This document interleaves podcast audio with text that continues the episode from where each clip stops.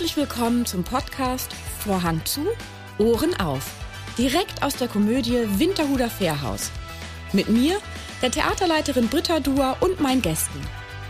Dieser Podcast ist für alle, die schon immer mal hören wollten, was auf und hinter der Bühne so alles gesagt wird, wenn der Vorhang zu ist. Also, Vorhang zu, Ohren auf. Mein heutiger Gast ist ein ehemaliges Model und mittlerweile Intimkoordinatorin, Yogalehrerin, Weihnachtsbäckerin und natürlich auch Schauspielerin. Herzlich willkommen, Katja Weizenböck. In der Vorbereitung zu dir habe ich für mich festgestellt, dass ich wahnsinnig gerne deinen Opa und deinen Vater kennengelernt hätte. Also ähm, oh, ich hätte mich oh, unglaublich. Das rührt mich jetzt total. also ich hätte mich unglaublich gern mal mit denen unterhalten. Ich habe wahnsinnig viele Fragen an die, die du mir nicht beantworten kannst. Darum werde ich sie dir auch nicht stellen. Aber ähm, äh, da, da, bei mir ist ganz viel hochgekommen. Du kommst nämlich aus einer extrem reiselustigen, unternehmungslustigen und sehr weltoffenen Familie, wie ich finde. Denn, und jetzt erkläre ich das mal allen Zuhörern, Dein Opa war Brückenbauingenieur mhm. und ist nach dem Ersten Weltkrieg nach Sumatra gegangen, was damals niederländische Kolonie war, und hat dort die erste Eisenbahnlinie für die niederländische Krone in Sumatra gebaut. Und das muss ja so um und bei 1920 gewesen sein. Und das beeindruckt mich wahnsinnig, denn dafür bedarf es ganz schön viel Mut, seine ganze Familie einzupacken beziehungsweise überhaupt erstmal seine Frau einzupacken, äh, dahin zu gehen und dort eine Familie zu gründen. Denn dein Vater, der ebenfalls Ingenieur ist, der ist in Sumatra, also auf Sumatra geboren und hat dort auch zwölf Jahre lang gelebt und ist dort aufgewachsen. Ist dann ja mit deinem Vater wieder äh, zurückgegangen, wenn ich das richtig gelesen habe. Mhm. Und ähm, weil er das so einschneidend fand, mit zwölf Jahren seine Heimat zu verlassen und eine neue Heimat zu bekommen, bist du zwar in Tokio geboren, aber in Erlangen aufgewachsen in Deutschland. Also das ist ja erstmal, also holla die Waldfee, ne? dein Vater auch, ähm, wie auch deine Mutter, auch Ingenieurin, sehr weltoffen und abenteuerlustig, würde ich das ganz gerne mal nennen jetzt, wenn du das so dir anhörst und darüber nachdenkst, ähm, findest du das schade, dass dein Vater diese Entscheidung getroffen hat, so? Oder denkst du, ja, ich glaube, das war ganz, das war ganz richtig, weil er hat es ja aus seiner Erfahrung rausgemacht. Aber was hättest du dir vielleicht gewünscht jetzt ähm, im Nachhinein? Lieber in Tokio aufgewachsen zu sein, oder? Ja, das sind, ähm, also es freut mich, was du, die Einführung, die du gemacht hast, vielen Dank. Die habe ich noch nie bekommen. Das ist ganz, äh, rührt mich wirklich total. So, und das andere ist ähm, eine gute Frage. Als Kind oder heranwachsende junge Erwachsene hätte ich diese Frage definitiv mit Scheißentscheidung. Sowas Beklopptes, da ist man da erst in Tokio und dann dann äh, zieht man in dieses äh, wirklich ziemlich mediokre Erlangen und, ähm, und verlässt das große Abenteuer. Und ich habe auch tatsächlich, sobald ich konnte, die Koffer gepackt und bin weg. Aber heute bin ich total fein mit seiner Entscheidung. Und ich kann sie total nachvollziehen, ähm, und habe auch im Laufe meines Lebens verstehen gelernt, warum er so entschieden hat. Und dass das auch ähm, eine sehr schmerzhafte oder so ein, ein großer ähm, Lebensschmerz geblieben ist, diese Heimat zu verlieren und dann eine neue sich zu erarbeiten oder zu erkämpfen so hat er das begriffen, nämlich dass er sich freiwillig in den Krieg gemeldet hat. Und das hat er sein Leben lang bereut und hat aber auch keine so äh, große Bindung dann zu Österreich mehr aufgebaut und hat die zweite Heimat verlassen und ist in Deutschland den Rest seines Lebens geblieben.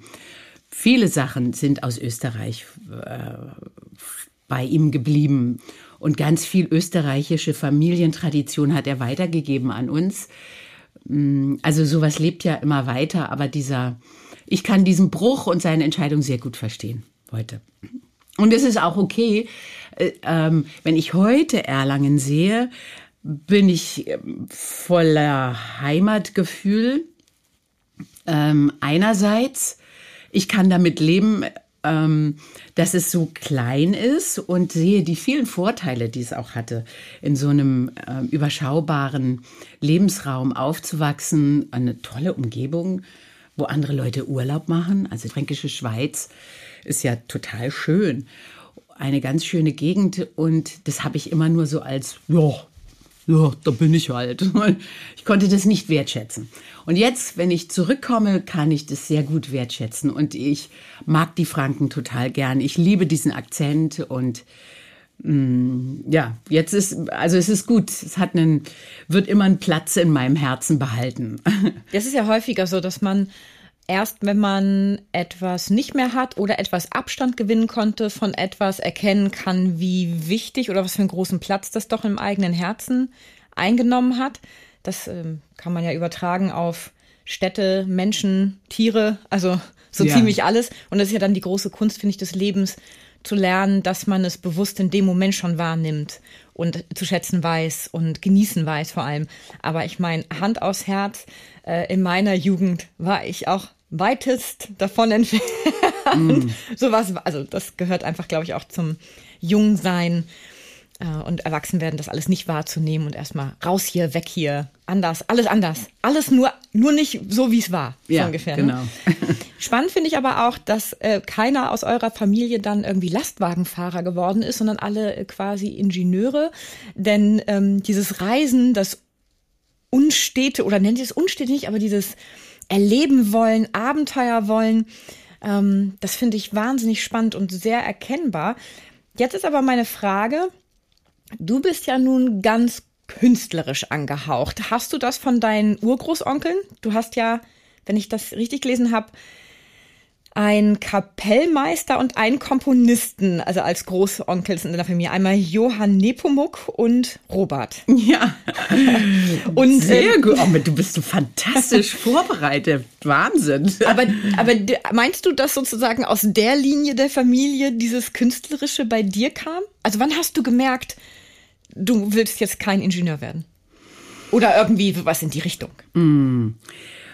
Ne, also zum einen gab es eine, würde ich sagen, sehr traditionelle geschlechterspezifische Erziehung. Mein Vater hat sich immer furchtbar darüber aufgeregt, wenn man Werkzeug anfasste und ähm, das nicht artgerecht behandelte. Also ich hatte das Gefühl, ich habe zwei linke Hände ähm, und habe mir da ganz wenig zugetraut. Erst einmal und dann haben mich aber meine Eltern in die Waldorfschule geschickt. Und da wird in der achten und in der zwölften Klasse jeweils ein Klassenspiel gemacht. Und das war gerade in der zwölften Klasse, das war ein absolutes Erweckungserlebnis. Das, ähm, da passierte ein Unfall auf der Bühne, beziehungsweise die äh, Kulisse brach zusammen und ich hatte so eine Antagonistenrolle ähm, Rhinoceros von UNESCO, auf Französisch sogar haben wir das gespielt. Wir hatten einen ganz tollen Französischlehrer, äh, Monsieur Ricard, Franzose seines Zeichens und der hat das eben auf Französisch mit uns einstudiert und ich habe in der Rolle diese Situation mh, mm, handeln können oder einbauen können. Und es fühlte sich an wie Fliegen. Das war großartig. Danach wusstest du, das ist es. Nee, wusste ich Noch gar nicht. nicht. Ich dachte nur, was war das denn? Mein Gott, war das geil. Und, ähm, und dann habe ich äh, Jahre später, als ich nicht wusste, was ich nun studieren sollte, aber immer noch denkend, ja, irgendwas werde ich studieren und dann werde ich irgendwo jemanden, einen Mann kennenlernen und dann werde ich eine Familie gründen und oder soll ich und ähm, und konnte mir das gar nicht vorstellen. Also ich dachte, nee, das, das kann es ja irgendwie nicht sein. Und aus was soll ich denn machen, wurde dann zunehmend, was möchte ich denn machen, als ich nämlich als äh, Model, was ich zufällig wurde, Jahre später ein Leben kennenlernte, das überhaupt nicht plant. Da kommen die Jobs, die Anfragen aus der ganzen Welt rein und man kann gar nichts planen. Man kann regelrecht, man kann die persönliche Planung komplett abgeben und lebt so, ich lebte so vor mich hin, fand das ziemlich unangenehm einerseits und war in so einer komischen, schwerelosen Blase, unwirklichen Blase und das passierte und das passierte und das passierte und das passierte und ich hatte so ein bisschen meine eigene Planung oder meinen eigenen Ziele so abgegeben, weil ich ja auch musste. Und ähm, als es mir dann zu unangenehm wurde und ich sagte so, ich muss jetzt diesen Absprung schaffen, nach, das waren so ungefähr drei, vier Jahre, ähm, habe ich mir die Frage gestellt, so, es gibt ein Leben, ohne Planung oder wo ich nicht weiß, was ich in fünf Jahren machen werde. Und wenn das möglich ist, was wäre denn dann der Beruf, den ich machen möchte, weil es mir Spaß macht? Und das war Schauspielerei. Fangen wir doch mal noch mal weiter vorne an, denn nach dem Abitur so zur Reiselust bist du nach Australien gegangen. Mhm. Wo warst du denn da in Australien? In Sydney. Ah, und das hatte auch wieder was mit meiner Geburt in Japan zu tun, denn meine Patentante war die Nachbarin in dem Compound, wo wir lebten in Tokio, eine australische Ehefrau eines, ich glaube, Shell ähm, Vorstandes oder sowas, mhm. ja. Und ja, die wurde meine Patentante, ein, ein englischer ähm, Poet wurde mein Patenonkel und äh, so hatte ich einen Bezug. Und die Kinder von, von meiner Patentante haben uns besucht, haben Weihnachten mit uns verbracht und so. Meine Mutter war sehr, sehr gut im Pflegen von internationalen Kontakten. Und, und das noch vor Facebook. Absolut. Ja, sie hat jedes Jahr ungefähr 25 Stollen selbst gebacken und die in die ganze Welt verschickt und dann immer so Jahresbriefe geschrieben. Das ist bei uns jetzt in diesem Jahr passiert. Ja. So waren das gepflegte, lebendige Kontakte. Und so bist du dann nach Sydney gekommen. Mhm. Du wolltest ja auch ganz gerne ins Outback und ein bisschen so auf einer Rinderfarm arbeiten. Ähm, genau. Ähm, das hat ja nicht geklappt. Aber was hat dich denn daran gereizt, das zu machen? Was war denn da, was steckte da denn für ein Traum hinter? Ich glaube, das Gegenteil von allem, was ich kannte. Einfach Abenteuer. Ja, Oder? Abenteuer, ich habe immer noch bis zum heutigen Tage eine inzwischen besser gepflegte Sehnsucht nach Natur und das mich erleben in Natur.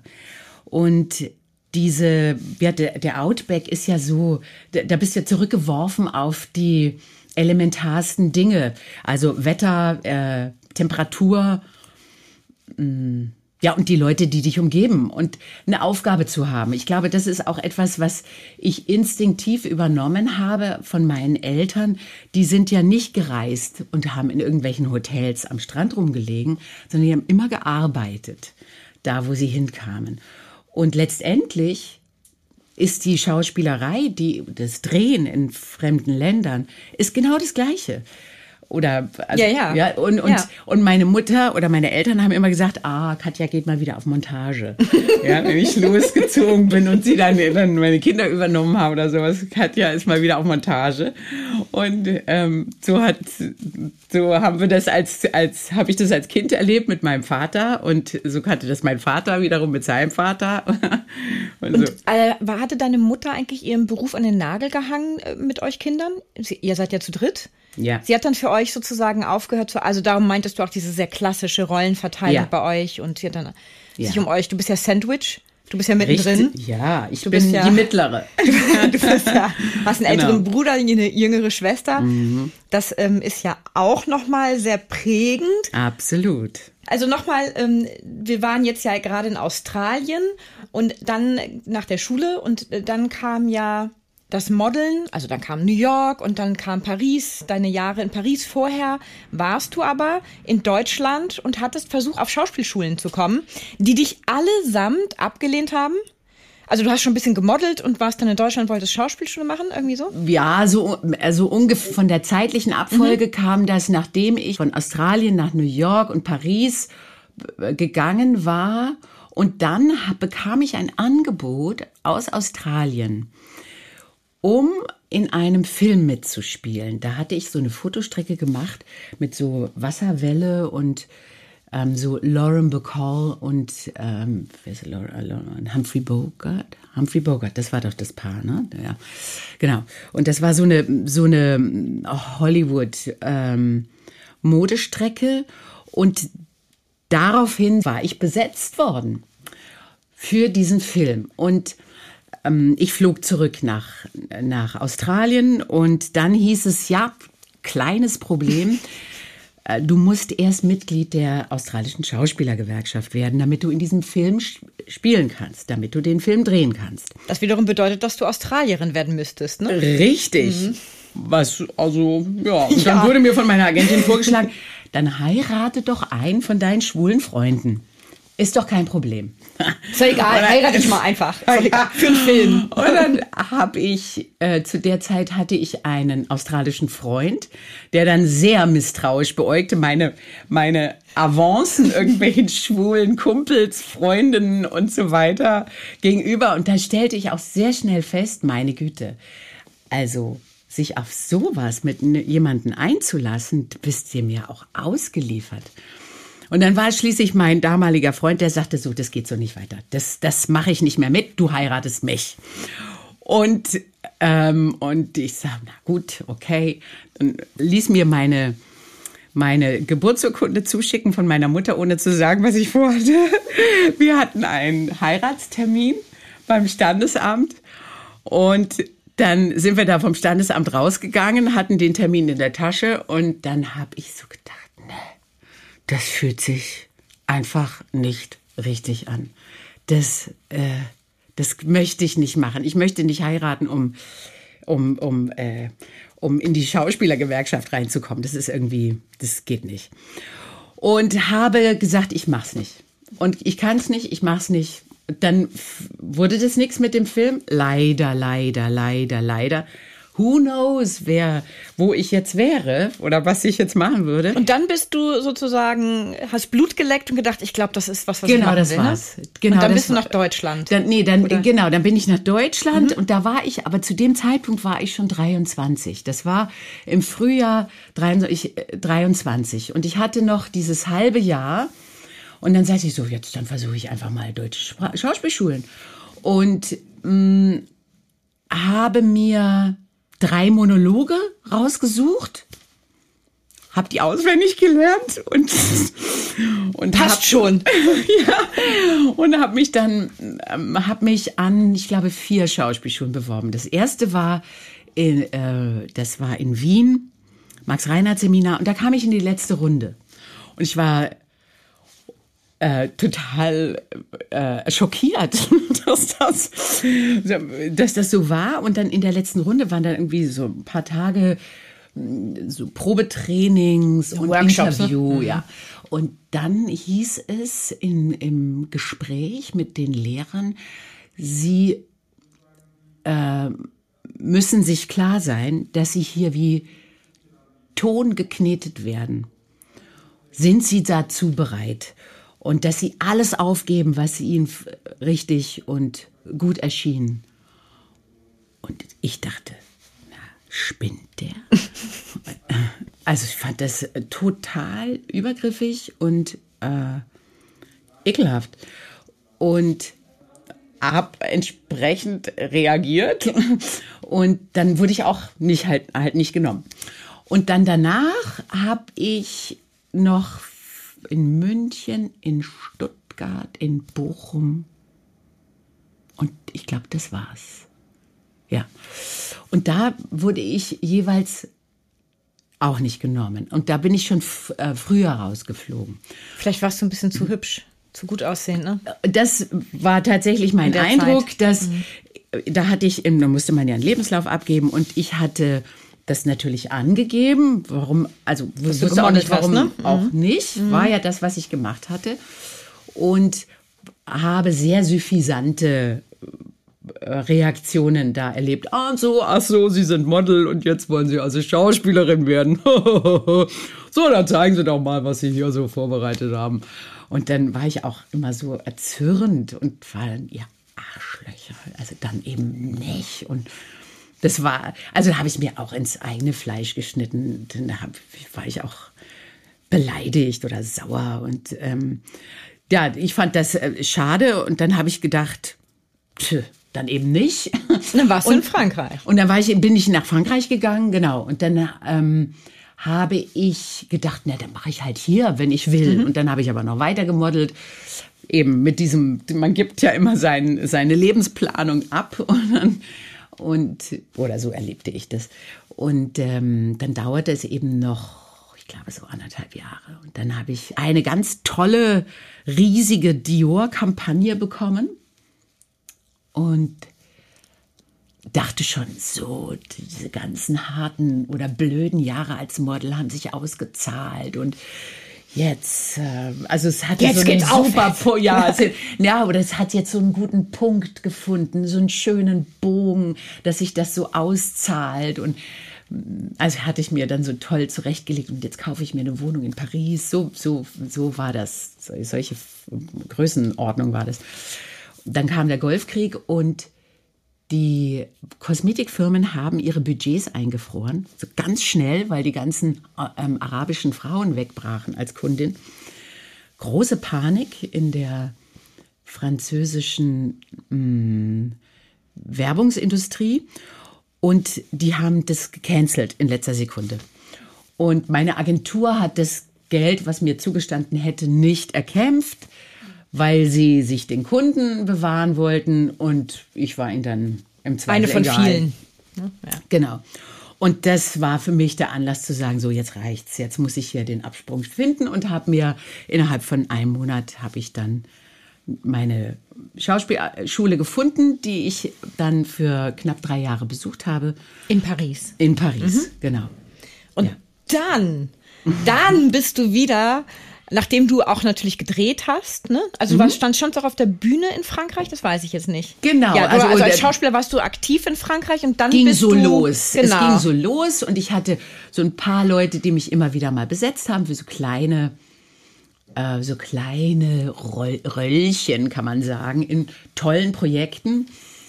Und ich merkte, ach Mann, das, ich bin so groß, mhm. dass ich alle Männer überrage. Ich habe einen Akzent immer noch und ich werde immer so klischiert besetzt als die gut aussehende nordische, was auch immer. Aber halt nicht für die interessanten, großen Rollen. Und äh, dazu müsste jetzt jemand speziell was für mich schreiben oder umschreiben. Und das war alles immer so eingefärbt. Die ganzen beruflichen Kontakte waren eingefärbt von von privatem Interesse. Also wenn Interesse, dann auch privat. So kam es mir jedenfalls vor. Und es war immer so, ja, lass uns essen gehen. Und, und mal schauen, können wir über die Rolle mal reden ja, beim genau, Essen. Genau, genau, Wie groß sie wird. Ja, genau. Und wo ich, wo ich mir, dich sehe. Das war mir total Nicht ungeheuer. dein Ding. Ja. ja. Und schwupps bist du nach Deutschland gekommen mhm. und hast hier deine Karriere losgetreten, beziehungsweise es fing dann ja hier an. Genau. Und da habe ich sehr gut meine äh, Erfahrung als Model nutzen können, nämlich dieses sich präsentieren. Guten Tag, mein Name ist Katja Weizenberg und ich bin Schauspielerin. Vorher war es halt, äh, vorher war es halt, guten Tag, mein Name ist Katja Weizenberg, ich bin Model. und äh, also, dass man sich eben vorstellen muss und dass das nervt und dass es aber halt notwendig ist, das war mir klar. Und ich merke, das macht mir überhaupt nichts aus, weil ich wollte ja als Schauspielerin vorankommen. Ich wollte ja meinen Einstieg finden. Nun stehst du nach einigen Jahren der, der, erfolgreichen Schauspielerei in Fernseh- und auf Theaterbühnen bei uns auf der Bühne und spielst in Schöne Bescherung die Belinda. Mhm. So, nun frage ich mich, deine Mutter, klassischer Haushalt, klassisches Familienleben, Weihnachten, wie viel Belinda steckt in deiner Mutter? Ich glaube, ich glaube, verdammt viel. Belinda Und ist ja so ein bisschen, die hat ja, kümmert sich, also die stellt ja ihr Haus mit ihrem Mann zusammen zur Verfügung, dann kommen ja alle hin und äh, sie kümmert sich um alles. ums Essen darf sie sich ja in diesem Jahr dann nicht kümmern, das macht dann ja Phyllis. Mhm. Ähm, aber äh, also die kümmert sich um alles und ähm, guckt, dass es allen richtig gut geht. Auch, dass die Laune oben bleibt und mhm. alle entertained sind und alle sich wohlfühlen. Mhm. Nur als Rollenerklärung für die anderen. Und jetzt kommst du mit deiner Mama.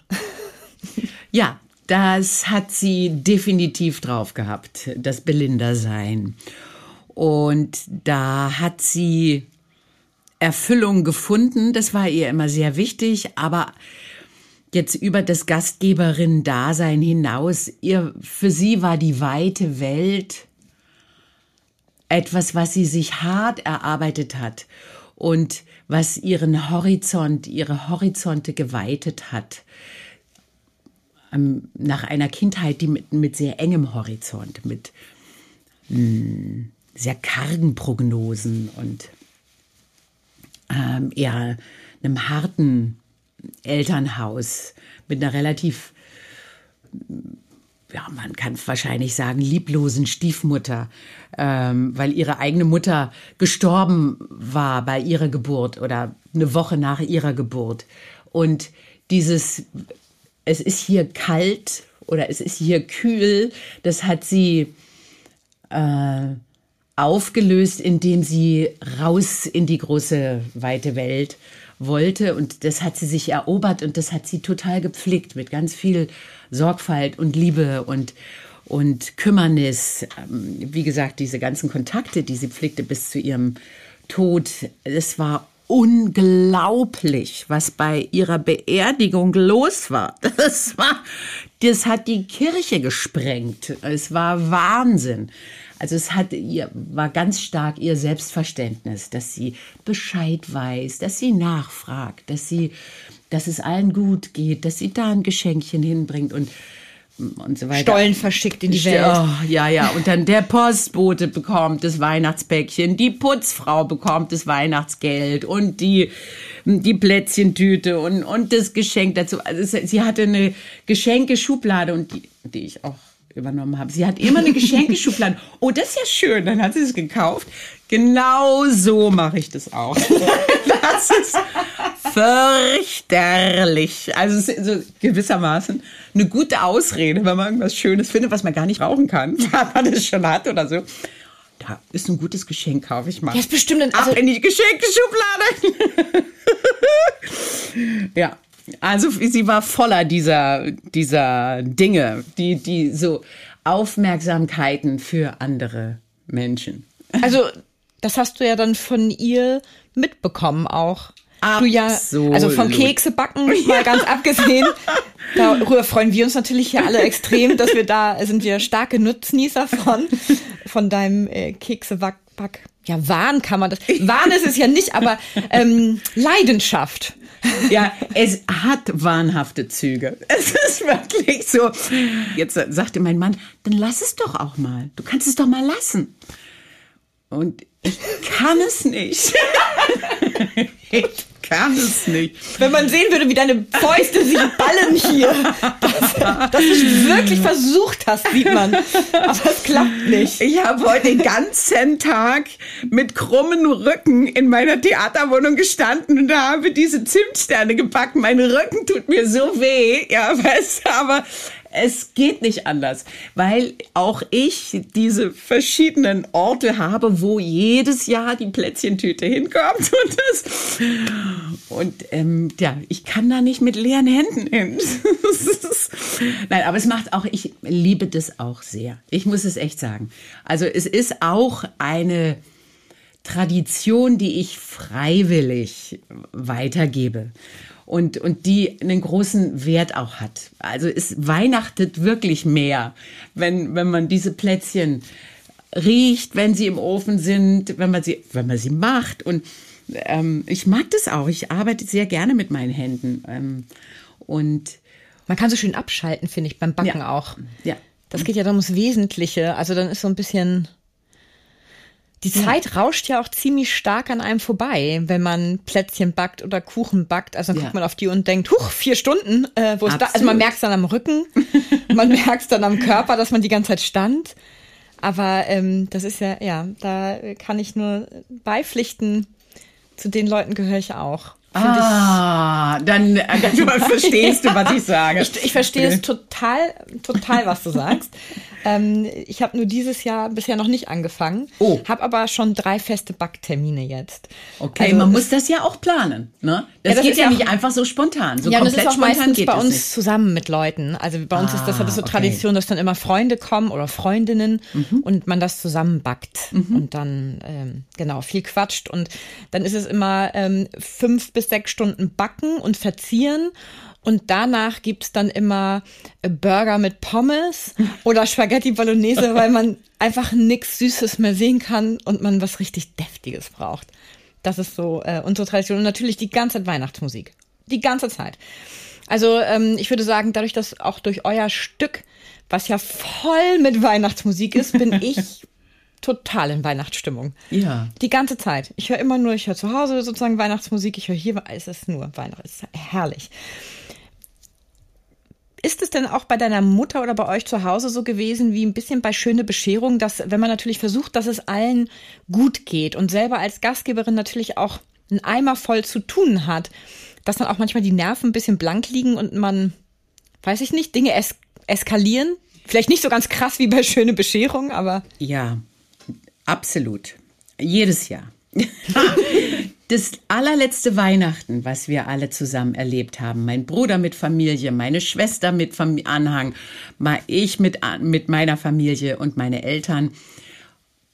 Ähm, Und danach starb meine Mutter.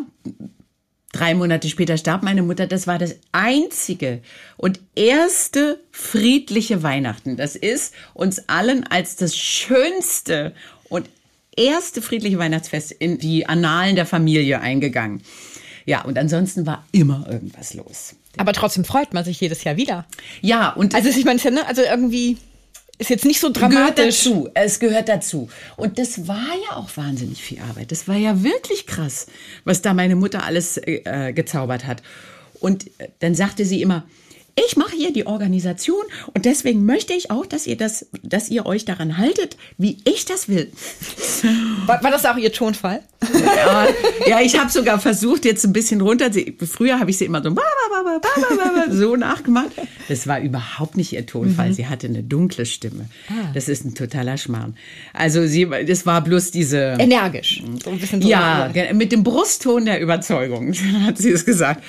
Und ja, man musste sich da auch fügen. Und wir haben uns auch alle gefügt, ja. Aber die hat dann, eben wenn dann am ersten Weihnachtsfeiertag die Gans äh, vorbereitet wurde, dann hat sie halt wirklich um 9 Uhr morgens damit angefangen. Und dann stand sie schweißgebadet in der Küche, um diese Gans den ganzen Tag vorzubereiten und die Sachen drumherum. Und das ganze Haus roch tagelang nach Gans. und ja, da war die halt im Stress. Kann ich total verstehen. Ja, es ist ja auch ein anspruchsvolles Essen, diese Gans. Zum Beispiel. Und ähm, mein Vater hatte dann immer die, immer, immer die Aufgabe, den Baum zu kaufen. Und den hat er traditionell viel zu spät gekauft. so, der hatte dann immer ein Herz für die übrig gebliebenen Weihnachtsbäume. dann hat er Oh Gott. kam er mit dem besonders schrumpeligen an. Und meine Mutter brach regelmäßig in Tränen aus. Was hast du denn da wieder angebracht? Ich mach schon wieder. Also, ne, also so sie brach in Tränen aus. Und ähm, dann ging mein Vater dazu über, immer zwei Bäume zu kaufen und den einen auszuschlachten, die schönen Zweige und dann so Löcher reinzubohren, passgenaue Löcher und die dann so reinzustecken, die Zweige. Gott sei Dank war er Ingenieur. Ja, das hat auch immer super gepasst, ja. Da, da, das fiel nicht runter. Bloß die, die, die Nadel natürlich.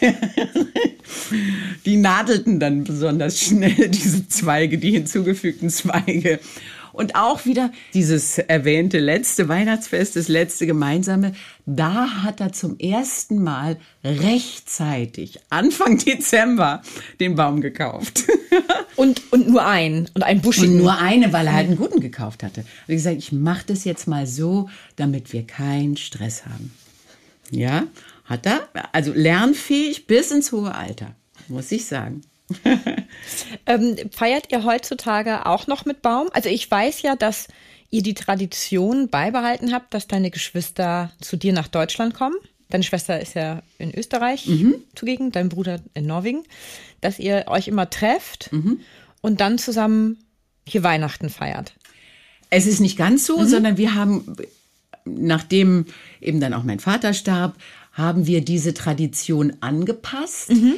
Weihnachten feiern zusammen oder weil ich ja, also weil ich mit dem Vater meiner Kinder ja nicht zusammen bin, schon seit vielen Jahren haben wir seit dieser Zeit immer diesen Wechsel, ein Jahr Weihnachten die Kinder bei mir, ein Jahr bei ihm und dann andersrum Silvester. Und so ergibt sich eh schon ein Hin und Her. Und jetzt sind wir dazu übergegangen, dass wir dann, wenn ich die Kinder habe, jeweils im Jahr, wir entweder meine Geschwister und ich entweder Weihnachten oder Silvester dann zusammen verbringen und dann entweder in Deutschland oder in Norwegen. Oh, in Norwegen stelle ich mir das ja das so ist toll so schön. Das ist ja. so dicht schon dran am Weihnachtsmann, am Nordpol. Mhm. Das ja. spürt man ja förmlich. Ja. Und man hat ja häufig Schnee. Ich weiß nicht, wo wohnt er? In Oslo? Bei Oslo, Bei am Rande von Oslo, ja, genau.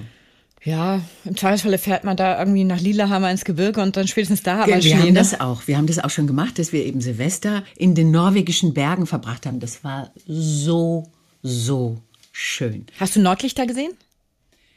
Als ihr da wart? Weiß nicht, ob das Nordlichter waren. Auf jeden Fall sind da stundenlange Sonnenauf- und Untergänge.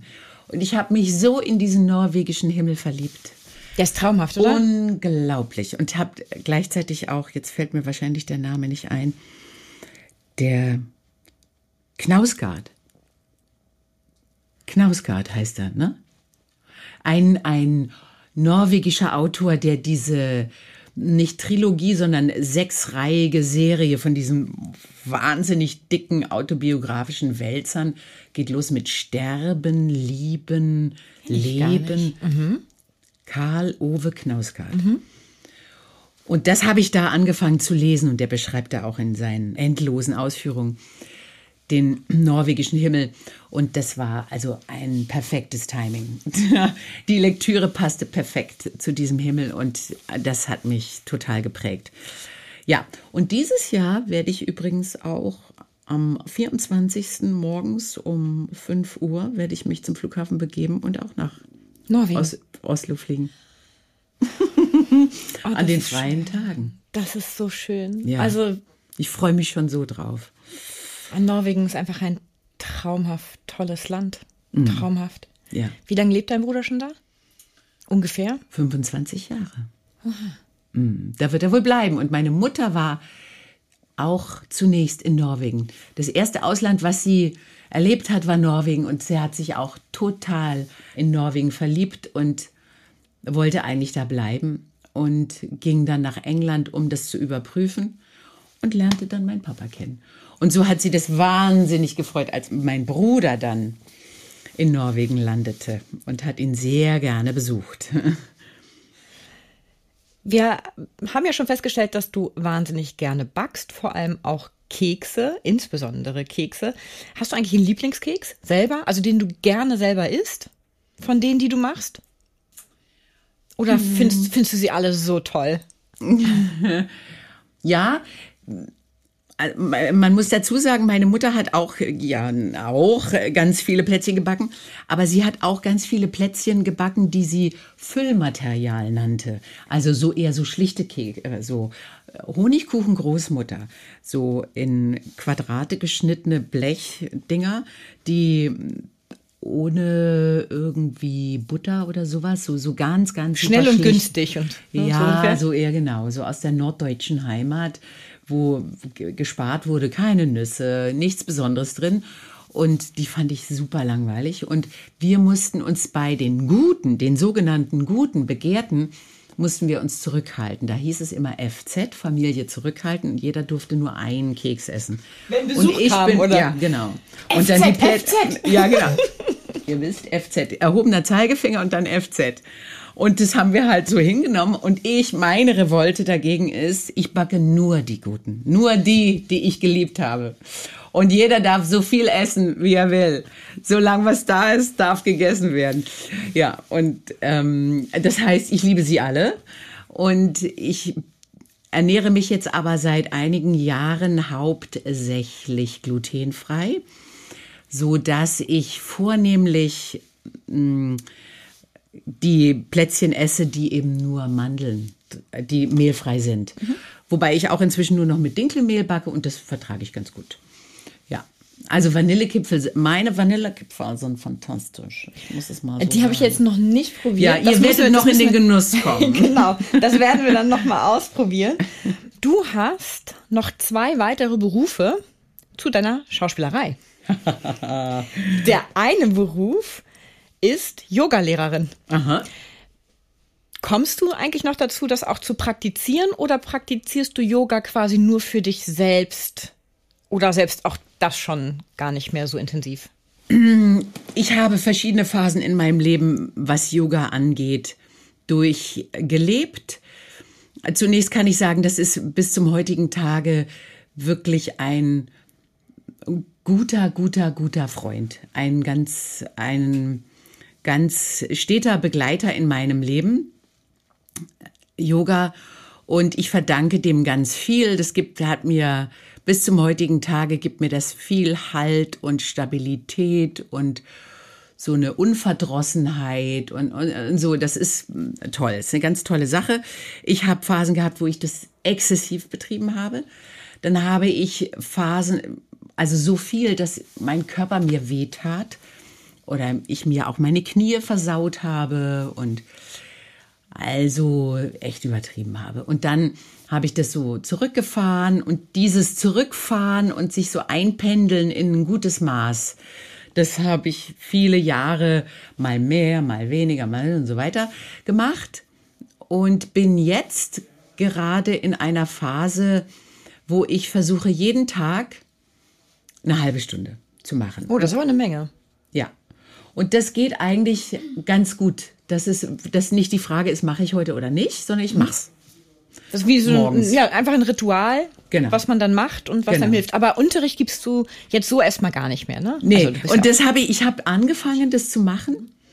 Mm, Erstens mal habe ich jedes Mal das Phänomen gehabt, dass wenn ich die Ausbildung fortgesetzt habe in Phasen, wo nicht viel los war, Scha im Schauspielerberuf, dass das dann immer dazu führte, dass dann bums gleich wieder was losging, ja, und ich dann wieder keine Zeit hatte und so war das dann auch, als ich anfing mit dem Yoga-Unterricht geben äh, dass dann auch gleich wieder im Schauspielerberuf so viel los war, dass ich das schwer fortsetzen konnte. Und ich habe vor allem festgestellt, dass das Unterrichten mich noch so angestrengt hat oder die Vorbereitung für so einen Unterricht, so dass der gut ist, dass ich sagen kann, das war ein guter Unterricht. Der muss aufgebaut sein, strukturiert sein, der muss den Höhepunkt haben und so weiter. Das hat mehrere Stunden gedauert und ich war noch nicht in dem Stadium angelangt, wo das selbstverständlich ist oder ich so ein ganzes, so ein, so ein, So ein Repertoire so ein ne? Repertoire Ja. an verschiedenen, für diese, den Fokus auf das und das und das und das. Ja. Und so war das immer noch so anstrengend und ich dachte vor allem, als ich dann so irgendwie dann 20 Euro verdient habe, dann für du, so einen Ersatzunterricht, wo du dann irgendwie pro Schüler zwei Euro kriegst oder so. Ich, Das steht in keinem Verhältnis. Nee. Hast du dadurch diese Grazie, mit der du dich auf der Bühne bewegst, durch das Yoga oder hast du Oh, Tanzunterricht oder? Ja, du bist ja also du also das ist ja fürs Auge eine Freude tatsächlich, dir da ähm, zuzuschauen. Und ja, es ist so elegant und fließend und ich kann das schwer in Worte fassen. Es ist einfach, also es ist wirklich wahnsinnig schön anzusehen. Ich meine, du bist auch noch eine schöne Frau, es kommt auch hinzu, aber aber äh, auch schöne Frauen können sich plump bewegen und das tust du halt überhaupt nicht. Danke. Aber die Frage ist dann halt, kommt das, meinst du, kommt das vom Yoga oder du hast ja auch eine Tanzausbildung gemacht? Ist das so? Ja, Einfach, kommt das daher? Es ist tatsächlich auf diesen Schuhen, die sind so hoch, wie ich sie nie trage. Und die Kostümbildnerin hat sich durchgesetzt. Sie sagt, es schaut besser aus. Mach es, zieh die an. Und ähm, ich bin ihrem Rat gefolgt und es ist, ich ziehe die sofort aus, wenn ich von der Bühne runterkomme. Das ist, man, ich laufe auf Zehenspitzen halt. ja. ja das trägt vielleicht dazu bei. Ich weiß Muss es man nicht, auch aber das können, ist ja ne? schön. Ja, das freut mich sehr, weil es fällt mir nicht leicht. Das sieht man absolut gar nicht. Wirklich Toll. nicht. Überhaupt gar nicht. Ganz toll. You made my day. ähm, die zweite Berufsausbildung, die du gestartet hast, ist dann, und das muss ich jetzt einmal kurz äh, ablesen, denn, also da, sonst verhaspel mich, ich mich dann und dann ist es nämlich plötzlich falsch. Du bist Intimitätskoordinatorin. Im Englischen ist das dann ähm, Intimacy Coordinator. Ähm, was steckt hinter der Bezeichnung, jetzt so ganz grob in drei Sätzen, Intimitätskoordinatorin? So viel ist gesagt, es hat mit Filmsets zu tun. Oder? Nicht nur. Nicht nur, auch Theaterbühnen. Auch ja, genau. Ja. Mhm. Mit Schauspiel quasi. Ja, richtig. Also, eine Intimitätskoordinatorin, ein Intimitätskoordinator wird von der Produktion oder von, von der Intendanz engagiert, um intime Szenen, die in der Geschichte, die es zu erzählen gilt, vorkommen, besonders zu betreuen. Diese Betreuung besteht in hohem Maße aus einer besonderen Vorbereitung, einer aufklärenden Vorbereitung in dem Abfragen von Grenzen, Bedenken, Fragen, Unklarheiten bei allen Beteiligten, das sind die Schauspieler, aber auch Regisseur äh, oder Regie, männlich-weiblich, Maske, Kostüm, Kamera und andere Gewerke, die damit äh, zu tun haben oder an der Szene beteiligt sind. Und ein Intimitätskoordinator macht diese aufklärende Vorbereitung und sorgt dafür, dass beim Drehen innerhalb der vorher gesetzten Grenzen der Schauspieler gearbeitet wird, unterstützt durch eine choreografische Anleitung sowie ein Stunt-Koordinator. Wenn Bedarf ist, ja, es gibt hocherfahrene Schauspieler, die das alles super selber können. Aber es gibt sehr, sehr viele, die das nicht drauf, ja, unerfahren drauf ne? haben. Mhm. Und vor allem sichert der Intimitätskoordinator, dass der Schauspieler, die Schauspielerin nicht ihre private Intimität zur Verfügung stellen muss. Mhm. Weil das passiert automatisch. Wenn die Regieabteilung sagt, so jetzt küsst euch doch mal, jetzt steigt mal miteinander ins Bett, ich will mehr Leidenschaft, dann kramt man natürlich seine private Intimität raus. Eine, ähm, ein schöner Satz, den ich gehört habe, war von, von Kolleginnen, dass sie gesagt haben, oh, bin ich froh. Bislang denke ich jedes Mal, wenn so eine Liebesszene kommt, dass jeder Beleuchter, der das zuschaut, denkt, ah, so ist die also im Bett. Also, dass das private Intimverhalten automatisch der Rolle gegeben wird, weil, gegeben werden muss, weil es keine Anleitungen oder wenig Anleitung von der Regieseite gibt. Die meisten sind überfordert davon. Und ich habe es als Schauspielerin so oft erlebt, dass das der Fall ist.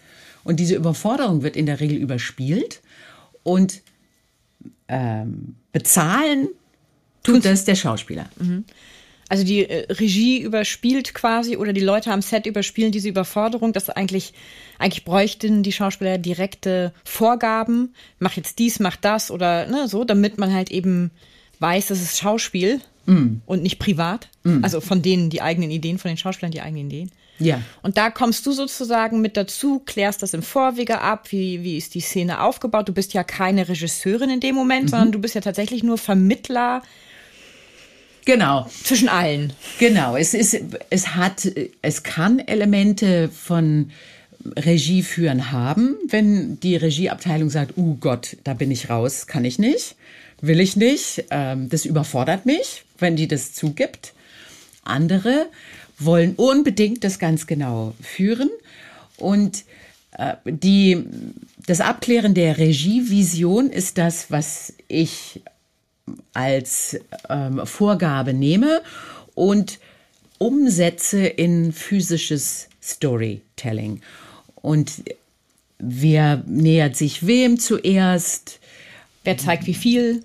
Wer, auch das ist ein ganz wichtiges Thema. Der Versuch, überlieferte äh, Klischees, die wir sehr weit verbreitet im deutschen Fernsehen oder überhaupt im filmischen Erzählen sehen und uns gar nicht gewahr sind, dass sie erzählt werden, weil sie so selbstverständlich sind. Das bietet der, dieser Beruf ähm, als Gelegenheit, dass wir das auflösen können oder wir können ähm, ein Bewusstsein schaffen, dass es manchmal gar nicht notwendig ist, Nacktheit zu erzählen. Ähm, wenn eine Liebesszene im Bett stattfindet, müssen die Beteiligten nicht nackt sein oder sie müssen nicht nackt gezeigt werden, auch wenn sie nackt sind. Oft ist es Trägheit des, der Kameraabteilung, die sagt, ja, die müssen nackt sein, sonst ist es un unglaubwürdig. Ähm, man kann wunderbar solche Ausschnitte erzählen, dass man eben keine Brust oder mh, hm, kein Hinterteil sieht, sondern eben nur die nur irgendwelche äh, Details von, von Hautbereichen, die nicht sekundäre Geschlechtsmerkmale zeigen. Mhm. Wird das denn heutzutage schon häufig gebucht? Also ich stelle mir ja vor, das ist ja tatsächlich eher ein Novum, denke ja. ich mal. Das, also ich hatte davon jetzt noch nie etwas gehört, was aber nichts bedeutet, weil ich mich natürlich in dem Medium überhaupt nicht bewege. Also vor allem Film, was Film angeht. Und bei uns findet eigentlich tendenziell nicht jetzt so wirklich wahnsinnig viel auf der Bühne statt. Wobei hier schon bei schöne Bescherung. Ja, ich schon. wollte nämlich gerade sagen, da vielen Dank du, für den Hinweis. Da ne? habe ich ja, da habe ich ähm, den Regisseur Volke habe ich gefragt. Du, ich habe das doch jetzt gerade mir drauf geschafft. Kann ich denn mit diesen Prinzipien können wir das so erarbeiten? Und da hat er gesagt, ja. Wir haben das mit Intimitäts, also mit den, mit den Vorgaben von Intimitätskoordination, also der Simulation, ähm, der Vermeidung des Kontaktes von Genitalien, mhm. mit äh, Genitalschutz. All das wenden wir da an. Äh, Mundspülung, bevor wir uns küssen. Mhm. Also jeden Abend, allabendlich, nämlich äh, wenden wir da Mundspülung an, haben einen Intimschutz, haben Kontaktpunkte uns erarbeitet, dass wenn Clive auf Belinda liegt, mhm. dass die Genitalien sich nicht berühren. Mhm. Und haben das choreografisch erarbeitet, also sehr technisch erarbeitet und dann erst das Endtempo, Kommt der Fluss, ne? Ja, mhm. hinzugefügt, genau. Damit man sich ja auch, also damit das war nicht, super angenehm. Ja. So Im Selbstversuch habe ich das sozusagen dann gemacht. Ja, und man, man kommt ja auch nicht in diese ähm, in aus Versehen Kontakte dadurch. Mhm. Ne? Wenn das durchchoreografiert ist, dann kann es halt nicht passieren, wenn es diese ich weiß gar nicht, das ist ja keine Verfolgungsszene, aber wenn es diese Annäherungsszene gibt, auch über die Sofas hinweg. Mhm. Das ist, ne, also wenn man das nicht koordiniert, kann es ja auch schnell passieren, dass man sich berührt und an Stellen berührt, äh, wo man im ersten Moment dann denkt, hups, oh hoppla, ja. Äh, da wollte ich ja gar nicht anfassen oder hups, was habe ich denn da jetzt gemacht oder ja. und wenn das vorher choreografiert ist, kann ich mir vorstellen, gibt das auch eine gewisse Sicherheit. Absolut. Ohne Ruhe. Absolut. Und zum Beispiel, ich, ich gehe da in einem Moment rückwärts und, mhm. und werf mich dann rückwärts auf dieses Sofa, was potenziell total gefährlich ist, weil ich ja nicht hinter, hinter mich gucke. Und er führt mich dahin, dass ich dann an der richtigen Stelle mich nach hinten fallen lasse, lassen mhm. kann. Und das haben wir halt vorher geprobt. Mhm. Und äh, diese Sicherheit ist auch das Ziel so eine Szene, jemanden zu küssen, den man sonst nicht küssen würde, oder anzufassen, den man sonst nicht anfassen würde, völlig ungeachtet von Sympathie oder Antipathie ist ja völlig egal. Das ist jetzt nicht was Bequemes, Angenehmes in dem Sinne, ja. Aber es ist so angenehm, wie es sein kann und es ist so sicher, wie es sein kann. Auf diese Art und Weise, wenn man das so vorbereitet und durchführt. Und wie liegt da die ähm, Buchungslage bei dir? Also, also hast du viele Anfragen da dann auch? Also ich war überrascht, wie viel ich zu tun hatte in den letzten Monaten. Und ich habe wirklich in wenigen Monaten acht zum Teil sehr große Projekte mitgemacht. Und das war echt ordentlich, das war ordentlich Arbeit. Und ähm, macht total Spaß und total spannend, super unterschiedlich und was mich auch sehr freut, ist, dass all das, was ich in den letzten 30 Jahren gemacht habe, mm, all die Erfahrungen, die ich sammeln konnte als Schauspielerin, als Model beim Yoga, all das fließt da mit ein. Die ganzen, äh, meine ganze Set-Erfahrung, im, an unterschiedliche Sets zu gehen und immer wieder neu sich zurechtfinden zu müssen, das ist wunderbar. Das funktioniert total gut, weil ich so viele Sets halt erlebt habe, mhm. dass ich dann auch, wenn ich da nur für ein paar Stunden reinkomme, weiß, an wohin muss ich mich gleich zurechtfindest. Ja, mhm, genau. genau. Was ist wichtig? Ja, genau. Ja. Bist du die Einzige in Deutschland, die das anbietet? Nein. Nicht? Ach so. Wir haben, ich war beim ersten Lehrgang dabei, der in Deutschland gemacht wurde. Und es gab bis dahin eine bis zwei, die sich Intimitätskoordinatorinnen nannten. Ein Mann ist auch dabei. Jetzt wächst das rasant. Dieser erste Lehrgang ähm, wurde von amerikanischen Ausbilderinnen vom TIE, einem äh, Institut Theatrical Intimacy Education, ähm, unterrichtet. Die waren ganz toll. Und die haben ihre Best Practices und ihre Erfahrungen, die sie schon seit 15 Jahren, ähm, inzwischen, so lange gibt es das, ähm, die Anfänge, so weit reichen die zurück, in Amerika äh, mit uns geteilt und auch zusammengefasst und kondensiert. Darauf können wir sehr gut aufbauen. Jetzt sind es wohl, ich würde mal sagen, bei Crew United finde ich jetzt, glaube ich, elf, zwölf. Mhm. Eingetragen. Das ist eine Agentur, Crew United. Nein, das Oder? ist eine Plattform, wo mhm. sich alle Filmschaffenden mhm. anmelden können. Alle Gewerke. Also Kostüm, Jeder, der Garde, mhm. Garde, Garderobiere, Stuntkoordinatoren und so weiter. Und die und, findet man da alle. Ja, mhm. und da kann man das auffinden. Ich habe auch eine Webseite. Äh, die habe ich schon gesehen. Ah, intimacycoordinator.berlin. Genau. Da kommt man ja auch über deine Seite hin. Genau. Das richtig. ist ja, also wenn man genau. einfach deinen Namen googelt und dann auf deine richtig. Internetseite klickt, okay. kommt man ja da auch ähm, weiterhin. Ich danke dir ganz, ganz, ganz herzlich fürs Gespräch. Wünsche dir wahnsinnig viel Spaß auch jetzt gleich auf der Bühne.